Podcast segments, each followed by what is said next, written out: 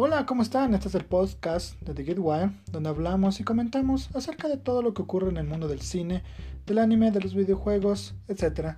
Así que sin nada más, relájate y comencemos.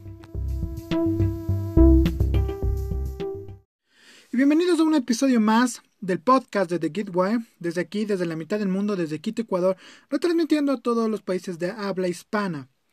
Y pues bien, estamos a un capítulo más para terminar lo que es el periodo en cuanto al podcast de The Wire, debido a que desde la otra semana hacemos el paro para lo que son fiestas de Navidad y fin de año. Así que este es nuestro penúltimo episodio del año 2019. Y pues bien, eh, sin nada más, comencemos. Y lo que primero vamos a comenzar es hablando en nuestra sección de noticias, para pasar súper rápido. Y comenzamos con dentro del mundo del anime. Ya para los que son habituales o oyentes de nuestro podcast, sabe que comenzamos eh, dando lo que son noticias dentro del mundo del anime.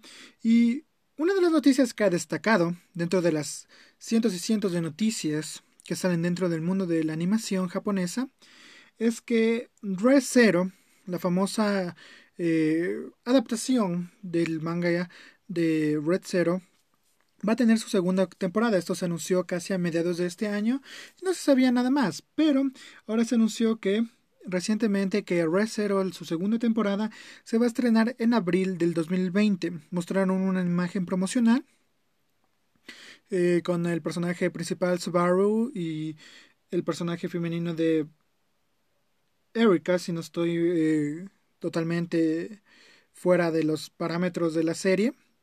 Y también se anunció que mientras esta temporada va a salir en abril, el otro año igualmente la primera temporada va a sufrir de una mejora visual, ¿no?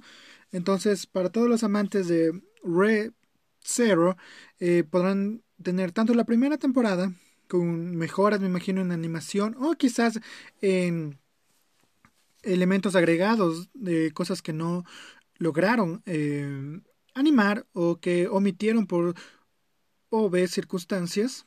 Eh, podrán verla la primera temporada en este no un reboot, sino un remake de la primera temporada, si lo podemos decir así, y también podrán disfrutar en abril de la segunda temporada. Y otra de las noticias que se ha dado eh, durante estos días en CCXP, como hablé en el capítulo anterior, en la Convention Experience, Comic Con Experience, si lo pueden llamar así, pero es Convention Experience Brasil, eh, se anunció por parte del panel de Warner Brothers que la nueva película del conjuro, eh, la tercera entrega de la saga del conjuro, no digo dentro de las, del universo del conjuro, sino dentro de la saga del conjuro, el conjuro 3 eh, ya tiene un título y una fecha de estreno. La fecha de estreno para el conjuro 3 es en septiembre del 2020, cuando su título es The Conjuring, The Devil Make Me Do It. O El conjuro, el demonio me hizo hacerlo. Ahora James Wan regresa a, la silla de productor de esta cinta. No se ha anunciado nada acerca de él retomando el mando de director como lo hizo en la primera, sino que regresa como lo hizo en la segunda y en eh, secuelas dentro de este universo, spin-offs dentro de este universo como productor. De ahí Ana Formiga y eh, todo el equipo de producción eh, tanto actores, cinematografía, fotografía de escenario, todo, todo regresa. Entonces todos están regresando para la tercera entrega dentro del universo de El Conjuro. Ahora, en cuanto personalmente, la primera y la segunda cinta del Conjuro son muy buenas. Obviamente la primera es superior a la segunda. Eh, hay que ver, tuvieron el tiempo suficiente, no dejaron descansar a la, a la saga por ya algún tiempito ya para realizar esta tercera entrega, pero lo que eh, se han esforzado en hacer es expandir el universo. Tiene Bea que obviamente su tercera película, su segunda y tercera película son mejores, eh, son que la primera no son En cuanto a argumentación, se podría categorizar que son un poquito mejores que la original. Obviamente vamos hacia atrás en las películas, en la línea de historias en cuanto a Annabelle. Eh, la monja es totalmente un asco de película, no recomiendo verla a nadie. Se está anunciando que van a ser eh, más spin-offs de los fantasmas o demonios que aparecieron en, en El Conjuro 2 y sobre todo también en la última entrega de Annabelle, Annabelle Comes Home. Mm, ahora, expandir de esta manera el universo me parece de una manera... Eh, se puede ver de una manera comercial correcta, ¿sí? Les está dando eh, dinero a estas cintas, eh, les está otorgando más expansión en cuanto a fans, la gente ama todas las películas que son o aprecian las películas que son dentro del universo de, del conjuro. Creo que la monja cambió las cosas, eso sí. Creo que la monja enseñó que no todo tiene que ser un spin-off, no todo fantasma, no todo demonio que salga de la mente del escritor y para película, películas de la línea general como son El Conjuro, netamente tiene que estar ligada a un spin-off acerca de este demonio. Entonces, creo que la monja les enseñó que la gente no quiere eso. La gente estaba eh, extasiada cuando anunciaron la monja, salieron los primeros trailers, la gente estaba ansiosa de ver la cinta, pero el resultado de la misma demostró que eh, estas, estos spin-offs que realiza Warner Brothers dentro del conjuro tienen que ser mejor pensados, no tienen que ser a la loca, pero hay, eran en la época en donde eran otras cabezas eh, arriba de la montaña de Warner Brothers. Ahora hay nuevas personas, nuevos eh, chairmans dentro de las oficinas de Warner Brothers. Así que, y se nota, ¿no? Ya se comienza a ver los cambios que hay dentro de Warner Brothers. En cuanto a sus cintas de diferentes universos, ya sea del conjuro, eh, ya sean películas de acción, ya sea dentro de Harry Potter, porque ahí también se, se prevé noticias para el próximo año. No quiero decirles nada más de que eso. Pero eh, se ve un camino nuevo para Warner Brothers. Ahora dentro del conjuro y dentro del terror, como les dije, eh, han dejado descansar bastante tiempo eh, las películas de la línea general, ¿no? Las líneas base de la historia, que es las películas del conjuro. Como les indiqué, la primera fue una sorpresa para todos. Todo el mundo hablaba del conjuro en su época. Era la película de terror de ese año y de los años que vinieron, siempre se le va a comparar, ¿no? A ciertas películas que tengan la misma temática de demonios, de fantasmas, de exorcistas, se le va a comparar con El Conjuro de James Wan. La segunda película, eso sí hay que admitir que estuvo un poco detrás de la primera, pero no perdía esa calidad, ¿no?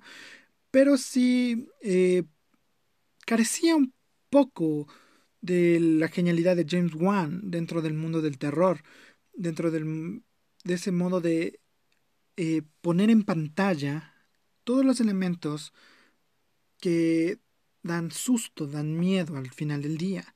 Entonces creo que mm, espero que James Wan regrese. Eh, eso fue creo una noticia, un rumor que se venía dando, que James Wan regresaba a la silla del director, pero todavía no se anunció nada, todavía está muy temprano, ya está en producción, me imagino la cinta, me imagino que eso, como es una película de terror, su presupuesto es un poco más bajo que las demás cintas blockbusters, es más bajo que en una película similar eh, de género con It, es un presupuesto sumamente más bajo que las dos entregas de It de Andres Muschietti, y me imagino que el tiempo de grabación es más corto, me imagino que ya están en producción de la cinta, me imagino que quizás para abril del próximo año o quizás se están guardando para Comic Con del próximo año mostrar eh, y tener en nuestros ojos y en nuestros oídos eh, la primer, el primer trailer o teaser trailer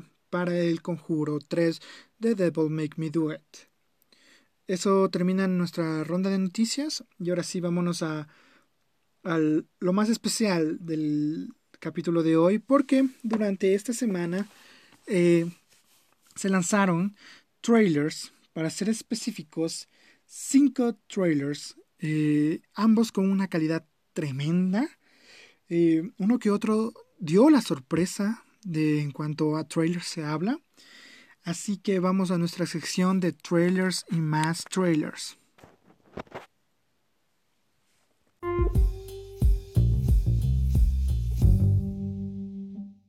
Nuestra sección de trailers y más trailers, como les dije, esta semana fue llena de sorpresas, lleno de... Ya se venían viendo una que otra, igual en nuestra página de Facebook, puedes seguirnos eh, como revista Get Wild o en nuestro Instagram como Get Wild.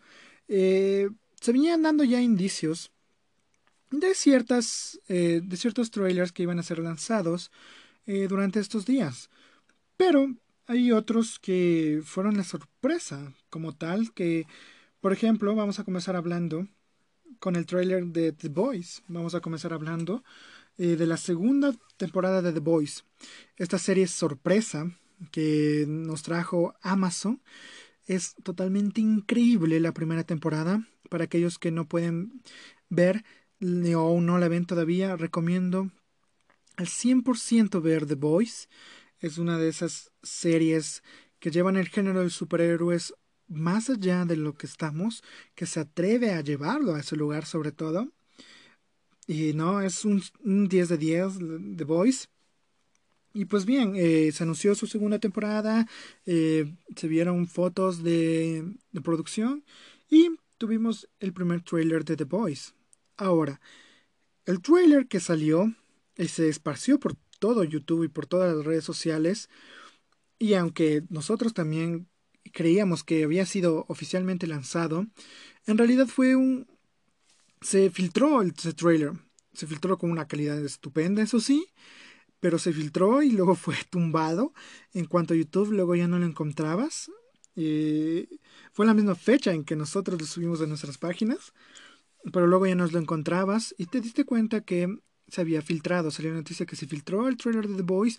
Había gente que no creía que ese era el trailer oficial de The Boys, que era un recut de la primera temporada.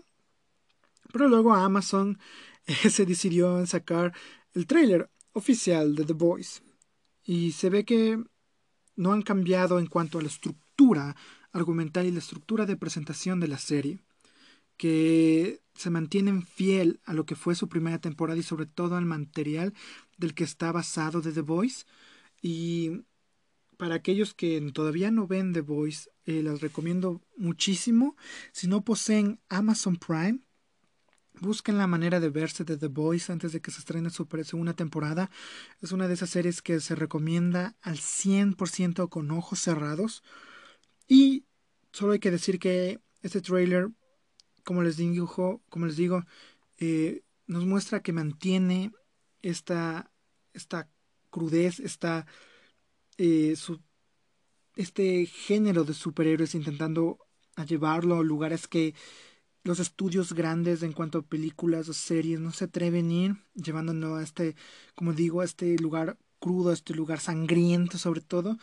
Entonces, The Voice es una pasada y espero que su segunda temporada sea de igual manera. Y si siguen con la historia argumental de, los, de la historia gráfica, la segunda temporada de The Boys va a ser una locura total. Después tenemos un trailer que sí anunció eh, su llegada. Lo anunció con un póster y esa es el trailer de Mulan. Eh, es la nueva película live action de Disney. Sí, otra más en cuanto a esta nueva era de Disney de adaptar todas sus películas en animación en el formato de live action y la que sigue es Mulan.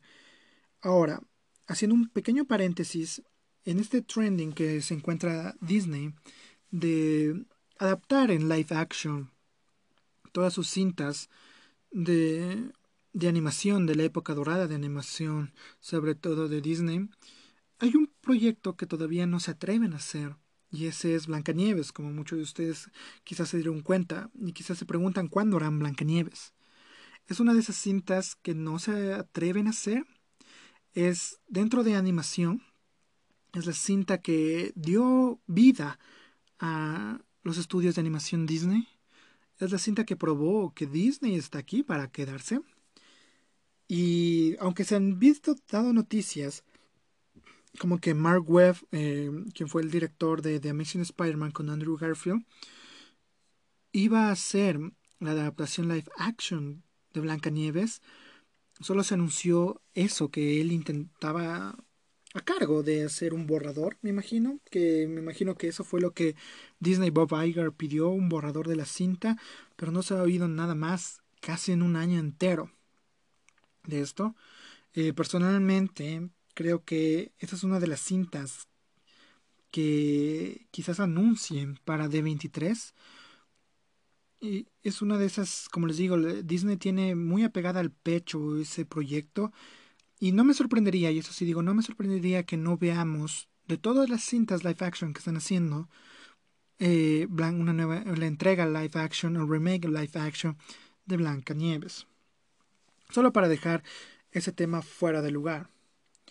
Ahora, regresando a Mulan, y eh, debido a esto también hablé de Blanca Nieves, es que con Mulan eh, se están alejando de la historia, y eso se anunció bastante, bastante tiempo atrás, que esta historia de Mulan que vamos a ver en live action es la que está escrita en las leyendas de Mulan en China. No es la adaptación eh, de la adaptación, si se puede decir así, de en animación que hizo Disney ya años, décadas atrás. Entonces, ahora sí se están tomando el, la historia como tal de Mulan por eso van a haber ciertas diferencias dentro de la historia de Mulan. Y también hay que hablar que es la primera película live action de Disney en poner 300 millones de dólares en su presupuesto para hacer esta cinta. Eso nos demuestra el nivel de confianza que tiene Disney en el proyecto presentado en, forma de guion, en forma de borrador, ante la junta directiva. Esto demuestra el nivel de optimismo y el nivel de aceptación por parte de Disney para además de esos 300 millones de dólares sumar me imagino otros 100 otros 80 millones de dólares en cuanto a marketing y en cuanto a la distribución que tienen que hacer entonces ya más o menos tienen que darse una idea de cuánto esta cinta tiene que hacer en cuanto a recaudación de dinero solo para no quedar en números rojos, para quedar ahí tablas, como se dice acá. Entonces eso nos demuestra la confianza que sobre todo tiene Disney en esta cinta y en este proyecto. Ahora, el primer trailer fue hermoso. El primer trailer, el primer teaser trailer, lo podemos decir, porque eso fue que nos mostraba el tono de la cinta. Fue increíble. Nos dio esa sensación de que por fin Disney estaba haciendo un live action que aunque tiene los mismos personajes que ya se vieron, pero se sentía fresco, se sentía nuevo, se sentía algo que sí llamaba la atención, a diferencia de sus otras cintas live action. ¿Qué es lo que se queja la gente? Que son shot by shot o escena, la misma escena tras escena de lo que se ve en las películas de animación. Entonces, con Mulan eh, estamos frente a algo sumamente nuevo, sumamente llamativo sobre todo, hablando ya, ubicándonos dentro de este trailer, eh, con una banda sonora increíble, que ya se dijo hace tiempos que iban a tomar las canciones más populares de la cinta de animación y le iban a transformar en soundtrack, en orquesta. Entonces no va a ser cantada esta cinta, para aquellos que esperan que esta cinta sea cantada, pues no, no va a ser cantada. Eh, ciertas eh, líneas de la, o sea, ciertas, la letra de la película va a ser adaptada a línea de guion, a línea de diálogo dentro de la cinta. Entonces, por eso se ve como que dice cuando está Mulan en el campo de concentración de los militares, que se les dice que les van a convertir en hombres. Esa es una línea de un famosa de la cinta y sobre todo que estaba dentro de una lírica de la misma. Entonces, como les digo, se ve el esfuerzo puesto monetario y sobre todo eh, el nivel de confianza, y sigo llegando a ello, por parte de Disney dentro de esa película y se nota. La paleta de color de esta cinta se ve increíble. y la, forma de aplicar grabación también, tomas, ángulos de cámaras. Como les digo, el soundtrack es totalmente increíble. Creo que Mulan solo necesita otro trailer más y se acabó. No, un trailer más, no agotar todo esto, sino que un trailer más y poner la cereza sobre el pastel. Quizás aprovechar eh, eh, febrero, eh, aprovechar Super Bowl para anunciar el nuevo trailer de Mulan Creo que, como les digo, un nuevo, un último trailer y basta, pare de contar. Mulan no necesita más. De lo que cuando se anunció Mulan me encontraba como que, eh, otra cinta de animación de Disney. O sea, vamos a seguir haciéndolo hasta que se te acaben princesas Disney, es verdad. Luego vamos a seguir con qué, con, con Pixar, aunque no creo que esa sea la situación. Pero Mulan ha cambiado mi perspectiva de esta adaptación. Mulan ha cambiado sobre todo, y eso que hablo de los trailers. Todavía no digo nada acerca de la cinta. La cinta puede terminar siendo una total porquería. No hay que, no hay que quitar eso de, enfrente. Pero si vamos a juzgar por el trailer, por la presentación que nos está dando, eh, cambió radicalmente mi forma de pensar de Disney en cuanto a esta cinta sobre todo. Y espero, y espero que la cinta sea tan buena, tan buena como los trailers nos hacen ver. Luego eh, saltamos a un trailer que salió recientemente este día lunes. Vamos a dejar los dos últimos grandes trailers que salieron durante el día de ayer y el fin de semana para el último. Pero quiero hablar del trailer que salió para el día lunes. Y eso es el trailer para la nueva cinta de The Ghostbusters, eh, llamada Ghostbuster Afterlife o Ghostbuster más allá de la vida, ¿no? No y eso es una crítica que siempre hago acerca de, sobre todo acá en Latinoamérica, de cómo traducen los títulos.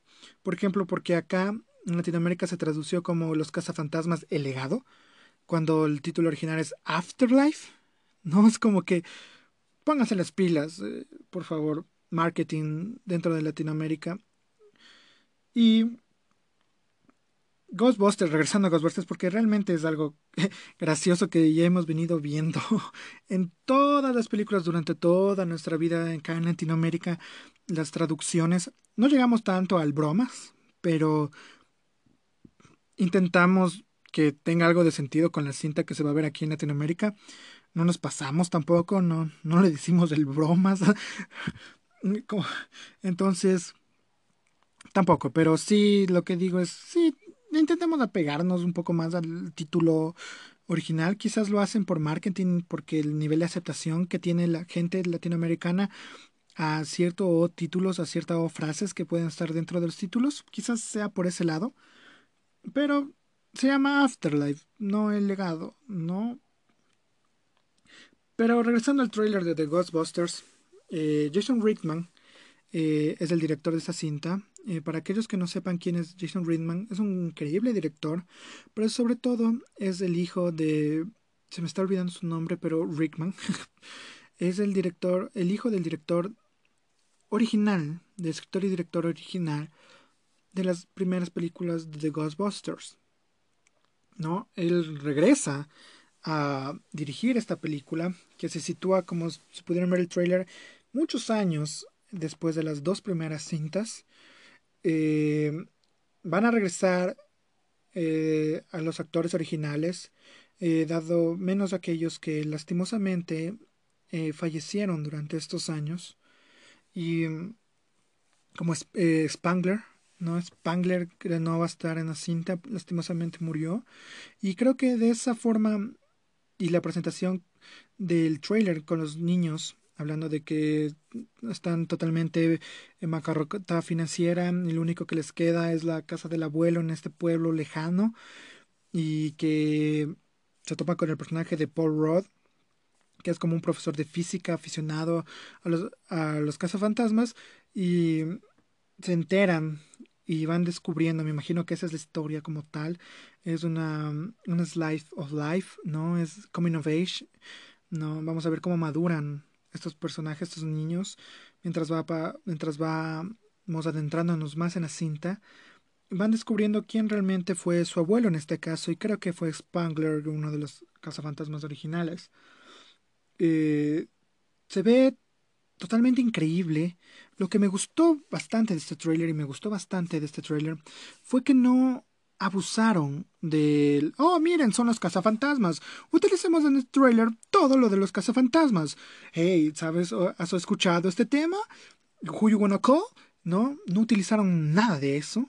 Se ve el Ecto One el carro de los cazafantasmas al final del trailer parecía otra de las cintas de Jason Rickman que son, como les digo, dentro de este género de coming of age, de, de Slice of Life, ¿no? Él hace cintas independientes, sobre todo de este estilo, de películas que de personaje puro, ¿no? De, de creación y seguimiento de personaje total.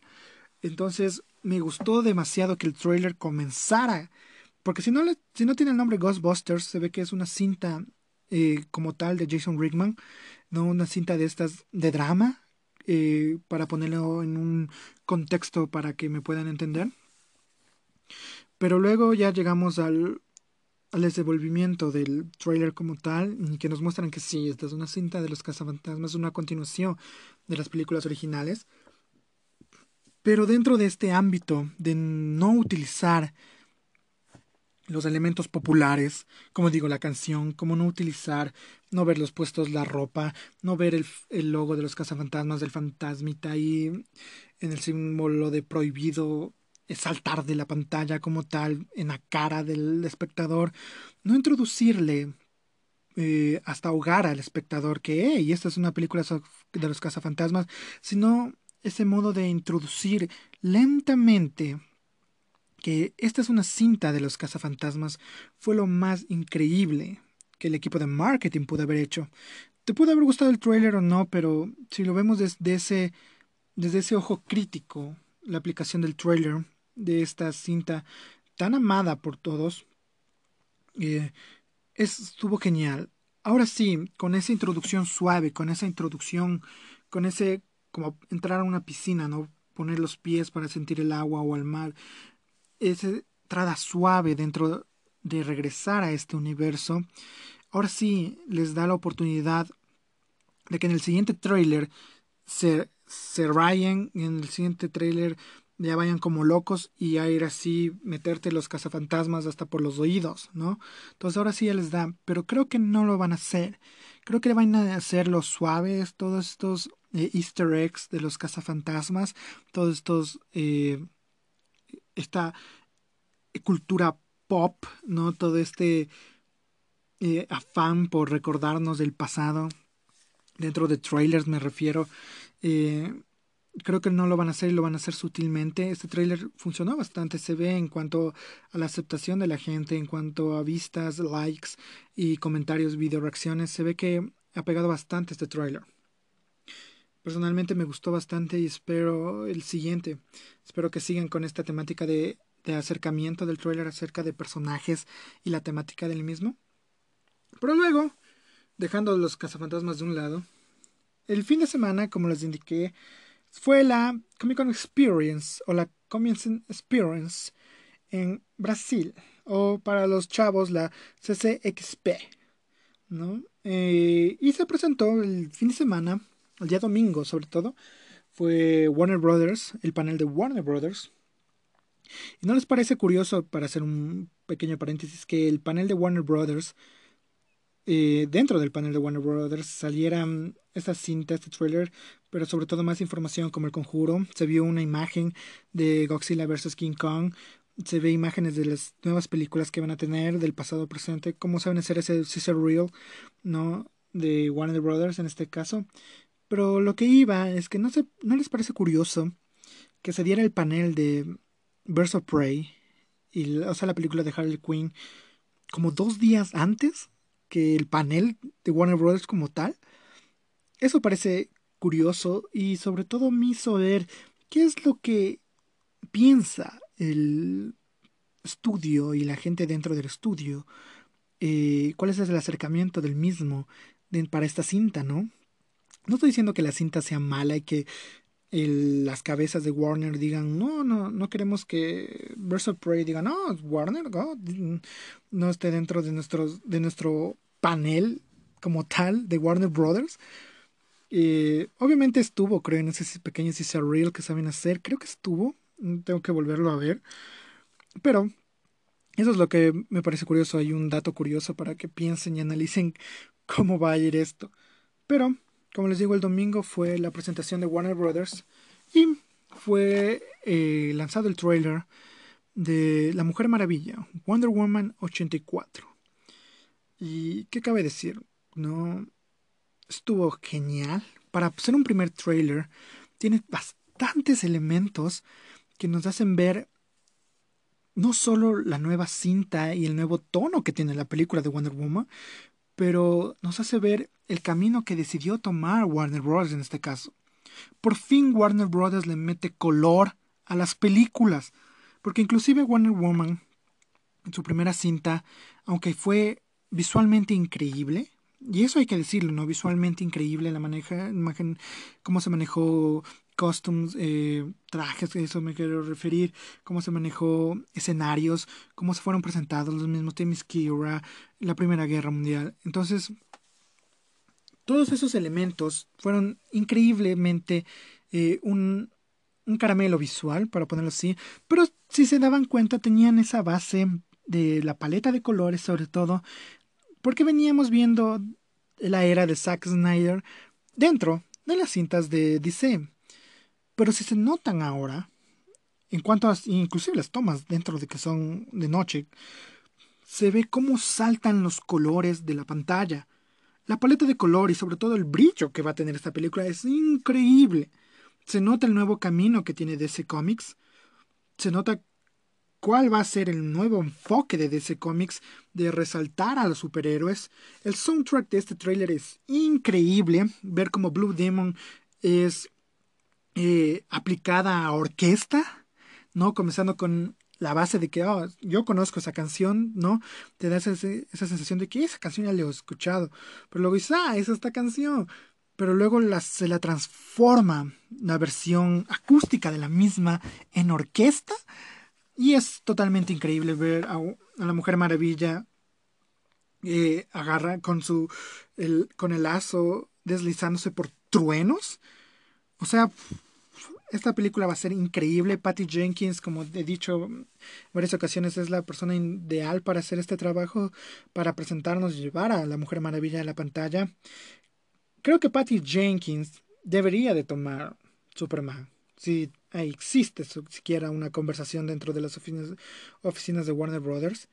Creo que ella sería la persona indicada si J.J. Abrams no acepta, porque en una entrevista, para que ellos no estén pendientes de esto. Eh, se entrevistó a J.J. Abrams, que está promocionando Star Wars, que ya solo quedan dos semanas para su estreno. Eh, indicó que no se han acercado a hablar con él para él hacerse cargo o dirigir eh, la nueva cinta de Superman. Que no se han acercado, que Bad Robot, su compañía, su productora, que hizo, como les indiqué, Eva, como les indicaba, este millonario contratación con Warner Brothers para producir y distribuir películas en conjunto, eh, estaba hablando con Warner Brothers, pero no se sabe acerca de qué proyecto. Mentira, él sabe qué proyectos. Mentira, han hablado con él para ciertas cintas, pero quizás eh, la persona encargada del marketing le dijo, no, no, JJ, no hables de más, mantente sobrio, así vamos a manejar esto. Pero viendo cómo manejó Patty Jenkins volviendo a Wonder Woman, sobre todo la estructuración que va a tener esta cinta, eh, y eso que no hablo todavía del regreso de Steve Trevor, ya vamos a hablar un poquito de ello, eh, el manejo que tiene la cinta en cuanto a su paleta de color, en cuanto a su presentación como tal, se ve increíble y, creo profundamente que ella sería una de las personas indicadas para tomar eh, bajo su mando una cinta de Superman. Creo que presentaría increíble ya una película Superman. Pero volviendo al trailer. Eh, como les dije, en los 80, para ser más exacto, 1984, Kristen Wiig está presente. Eh, para quienes no lo ubican, ella es la chica que habla con, con Diana en, en la primera escena del trailer. Y para aquellos que no sepan quién interpreta, va a interpretar a la doctora Minerva. Y para aquellos que no sepan quién es Minerva, se va a convertir en una villana de la cinta y sobre todo una villana que todo el mundo va a conocer, que es Cheetah. Entonces, para aquellos que desean buscar cómo ve, se ve el personaje y cómo se va a ver quizá el personaje, busquen Cheetah, Wonder Woman en internet y van a ver la presentación del mismo. Pero luego nos encontramos con creo que el elemento más importante de este trailer, que es el regreso de Steve, de Steve Trevor. Ahora, el trailer no nos indica cómo regresó, porque eso es un spoiler tremendo que involucra, y personalmente creo que involucra, al personaje de Pedro Pascal, que también podemos ver en el trailer. Eh, lo que puedo decir, basado en, en teorías propias, basado en años de leer cómics. Eh, el regreso de, Steve Trevor va a ser demasiado dramático para Diana, de nuevo. Eh, creo que Steve Trevor, mm, si hacen una Wonder Woman 3, no va a aparecer en esa cinta Steve Trevor.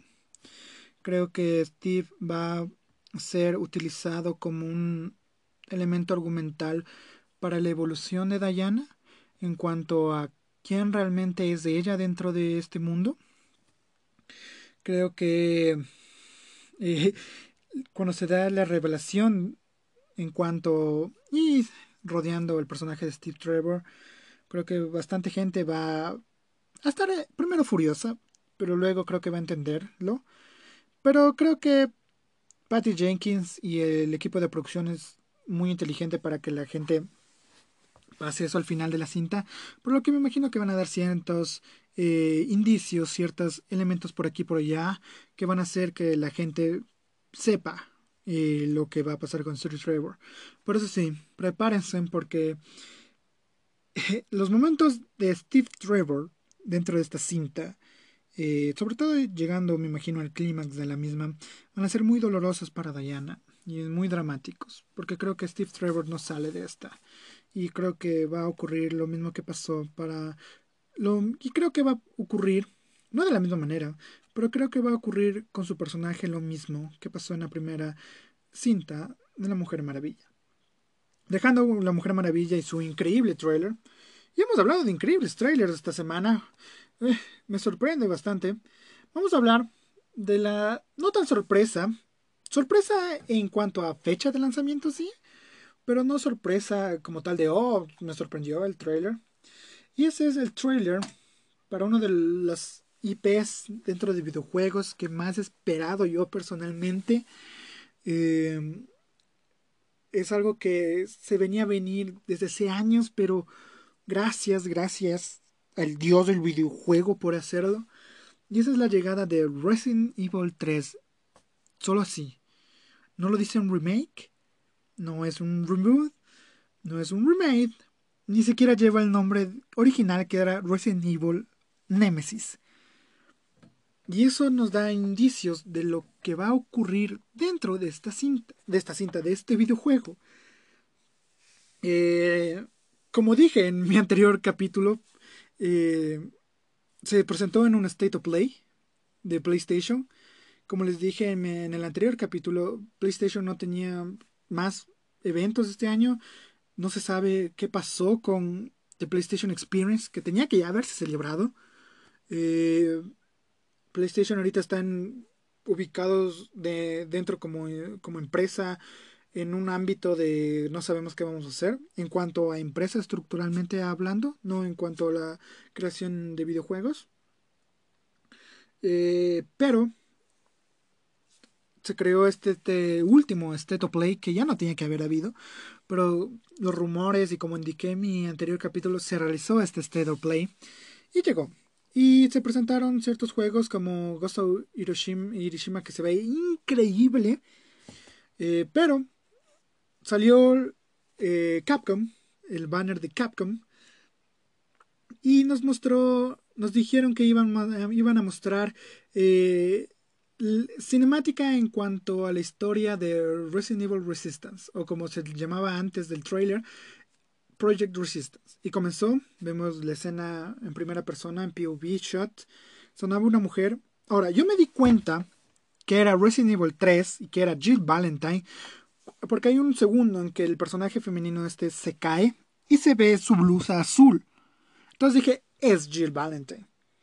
Eh, también, y para aquellos que son, les gustan las curiosidades, en la última escena antes de ver a Jill saliendo por la puerta de, salida, antes de que se choque con la pared y veamos que es Jill Valentine, eh, en el corredor que está eh, con fuego, se ve a este ser que todo el mundo pensaba que era Mr. X, pero es Nemesis. Y si prestan mucha atención a ese segundo en que está, esos segundos en que está Nemesis detrás de Jill, se oye claramente que dice la palabra stars, ¿no? Como dice en el juego, ¿no?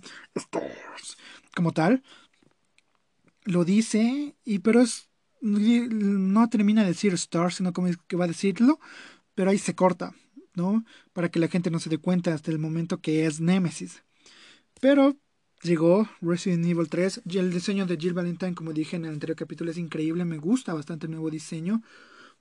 Pero, y ahora sí viene el pero, para mucha gente, esto va a ser una nueva introducción al universo de Resident Evil. ¿A qué me refiero? Como les dije en el inicio de este análisis, no dice la palabra remake, como en Resident Evil 2, ¿no? Resident Evil 2 Remake. Y no dice Resident Evil Nemesis, su título original. Solo dice Resident Evil 3. Ahora, como lo hicieron con el segundo, quizás agreguen y quiten cosas en cuanto a historia. Pero con la inclusión de esa cinemática al final donde podemos ver a Nemesis y cómo Nemesis es transportado hacia Raccoon City, me hace pensar que vamos a ver la básicamente la misma historia, no, básicamente el mismo, la misma línea de tiempo argumental del punto A al punto B. O sea, lo mismo. Jill comenzando que quería irse de la ciudad, pero le cogió la infección al punto B que Jill salva. Spoilers. Pero lo que va a cambiar es cómo Jill avanza en este punto. Ahora, con la última imagen de Jill en el espejo y viéndose es zombificada en un punto. Eso hace referencia en que en cierto punto del juego, otra vez spoilers, Jill se infecta y es el donde controlamos a Carlos Olivera para poder salvar a Jill. Ahora, por lo visto con esa escena del espejo, como les digo, eh, va a estar ese punto ahí. Eh, también se ve que va a estar la escena del helicóptero, en donde Nemesis vuela el helicóptero. Pero luego tenemos al compañero de Jill, de los Stars, que se ve que está bastante involucrado en historia. Cuando realmente la asoman en el inicio del juego mientras vamos, eh, llora, grita por ahí, se va, le ayudamos en un bar, me acuerdo más o menos que ese es el nivel, pero luego cae en manos de Nemesis, llorando, ¿no? Es el típico personaje que dices, ah, vamos, este tipo va a morir y termina muriendo. Pero se ve que en este caso va a tener un peso no general, no un peso sumamente rotundo para cambiar la historia, sino que va a tener cierto peso en la línea mientras vamos avanzando. Eh, creo que otro trailer, en el siguiente trailer nos van a mostrar a Nemesis. Se mostraron ciertas imágenes eh, dentro de lo que fue el lanzamiento del pack de coleccionista de Resident Evil que viene con una figura de Jill Valentine que se ve increíble. Eh, mostraron una imagen de Nemesis como tal, como tipo como en fuego, como él lanzando un lanzallamas. Pero se ve increíble el nuevo diseño de, de Nemesis. El juego está para abril 3 del 2020, cuatro meses eh, para PlayStation 4, porque el rumor era que quizás llegue para PlayStation 5, ¿no? Que le van a lanzar para esos meses. Pero no, lanzaron para PlayStation 4. Y el plan, y eso creo que van a hacer, el plan va a ser eh, lanzar remasterizadas los tres primeros remakes. Como saben, existe un remake del primer Resident Evil y ahora existen oficialmente los de las sus secuelas, no completando la trilogía. Eh, Resident Evil 4 siempre recibe una, una remasterización para cualquier eh, plataforma nueva que exista. Por lo que no me sorprende que para, para el primer eh, trimestre de vida del PlayStation 5 salga la propaganda por parte de Capcom dando la colección Resident Evil, ¿no? Dando toda esta colección increíble, pero solo con los remakes, ¿no? Con las remasterizaciones de con estos dos remakes. Pero volviendo a Resident Evil 3, eh, es uno de los remakes que todo gamer ha estado esperando. Eh, a partir de cuando salió el primero, la gente pedía el 3 sobre el segundo, sobre el 4, una actualización del 4. Pero vino el segundo y nos mostró cómo podría funcionar el 3. No creo que estaban esperando a que el engine funcionara de tal manera que funcionara lo que querían hacer en cuanto a argumentación y en cuanto a historia del, del, tercer juego. Creo que lo lograron. Espero otro trailer así para ver gameplay como tal. Se vio ciertas escenas de gameplay. Eh, como y algunas personas capaz les les les coja a la primera eh, no va a ser en primera persona el juego. Es solo una, una alusión a como fue la primera, el primer trailer de Resident Evil 2 Remake, que fue presentado en primera persona, igual de, igual manera, con en este caso un POV de un ratón. Eso era en Resident Evil 2 Remake trailer. Pero de ahí eh, vimos de igual manera, como les digo, un POV, en este caso de Jill Valentine. ¿Por qué no te podían mostrar a Jill como tal? Porque sabías, ese era el, juego que estaba en ese momento PlayStation y Capcom, de darte a entender de este Resident Evil Resistance, que eh, para en, adentrarnos a Resident Evil Resistance, va a venir incluido dentro de Resident Evil 3. Me imagino que va a ser el juego un modo de juego es modo online, el modo de juego que va a suplantar al modo mercenarios que venían en estos juegos. Creo que va a ser de esa manera, ¿no? En vez de en vez de Resident Evil Mercenarios, va a venir Resident Evil Resistance para poder jugar online. Eh, pero va a estar, como les digo, totalmente increíble Resident Evil 3. Quiero ver qué es lo que agregan de nuevo en cuanto a historia. Creo que quiero ver, eh, sobre todo con Jill, cuando se juega con Jill. Espero que no con el, en escena del tren, no nos hagan ir a buscar absolutamente todo. Aunque con una de esas, búsquedas se pelea con Nemesis.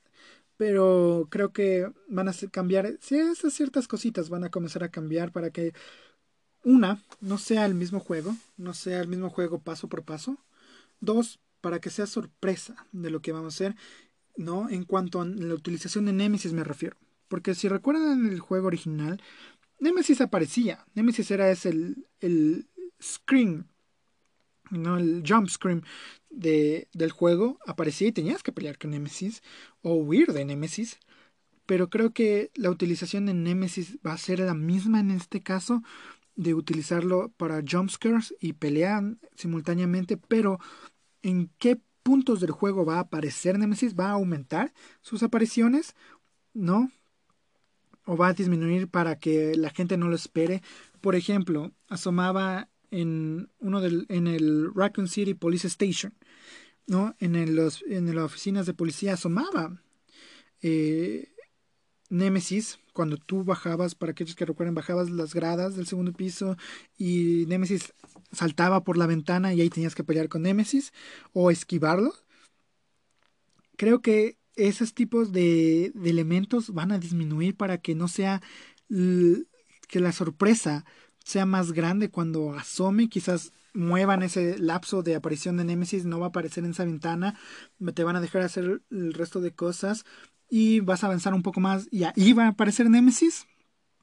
Porque en esa escena que les digo, peleas con Nemesis en, en las oficinas del, de la estación de policía. Hay un primer enfrentamiento con Nemesis ahí. Luego tienes el, el, enfrentamiento que te impide también la llegada al, de regreso al, a la oficina de policías. Luego las mutaciones que posee Nemesis. En cuanto a las mutaciones, creo que eso van a tener van a mantener las mutaciones de Nemesis. Creo que van a ser como el boost de nivel de cada pelea con Nemesis, ¿no? Cada mutación va a ser como te van a aumentar un poco el nivel, eso creo que lo van a hacer. Se vio un poco con la presencia de Mr. X y igual el cambio del personaje de Mr. X en cuanto a evolución de dificultad me refiero. Pero eso sí, estoy por seguro que van a que van a van a que van a hacer este cambio en cuanto a la presentación de los, de los sustos que da Nemesis. Eh, Pero eso sí, eh, el trailer se ve totalmente increíble. Espero que el juego sea de igual manera que como Resident Evil 2 eh, Remake. Que, hey, Capcom se ganó un puesto a mejor juego del año. Por este juego se estrenan en años consecutivos. Ahora, en cuanto, como les digo, con Resident Evil 4, no, el Resident Evil 4, el que cambió totalmente todo, no creo que va a ser, va a existir un remake del mismo, porque Resident Evil 4 ha mantenido remasterizaciones para cada consola que ha existido en la vida, ya está hasta en Switch, fue hasta en Wii, PlayStation 3, PlayStation 4 existe, pero eh, no puedo esperar hasta cuando lancen ese ese pack de Resident Evil, ese combo de toda la colección de Resident Evil para las nuevas generaciones, que va a ser PlayStation 5 y Proyecto Scarlet por parte de Microsoft. Pero como siempre digo, toca esperar. Eh, va a ser un buen regalo eh, para los amantes de Resident Evil esta Navidad, esa figura que de Jill Valentine que PlayStation lanzó Obviamente para países de Latinoamérica no va a ser regalo de Navidad debido a que si se preordena te va a llegar después de tres meses, cuatro, casi medio año. Y quizás no te llegue, en este caso de Ecuador la gente es muy viva y capaz solo te llegue la, casa, la caja vacía. Pero bueno, eh, para aquellos que tienen amigos secretos de esta Navidad y son fanáticos de Resident Evil, eh, ya saben que, que regalar, ¿no? Porque van a, todo este mes van a pasar muy felices sabiendo que Jill Valentine Jill Valentine regresa eh, en, con nuevo diseño y toda la onda en Resident Evil 3 eh, para el abril del 2020.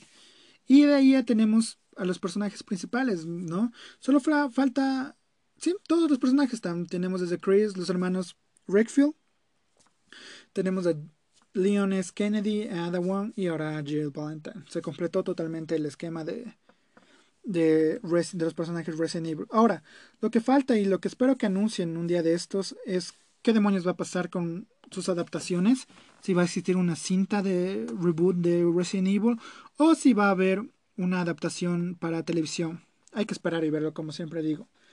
Y con esto terminamos el episodio de esta semana. Terminamos con una nota muy, muy chévere. El episodio de esta semana de The Guild Wire. Como siempre les digo, hacemos podcast todos los miércoles. El próximo miércoles va a ser el último podcast del año. Y de ahí nos veremos en abril. En, nos veremos en enero con unos anuncios muy chéveres en cuanto a expansión de, de Wild dentro de redes. Y como siempre digo, cuídense y nos veremos en el otro miércoles. Adiós.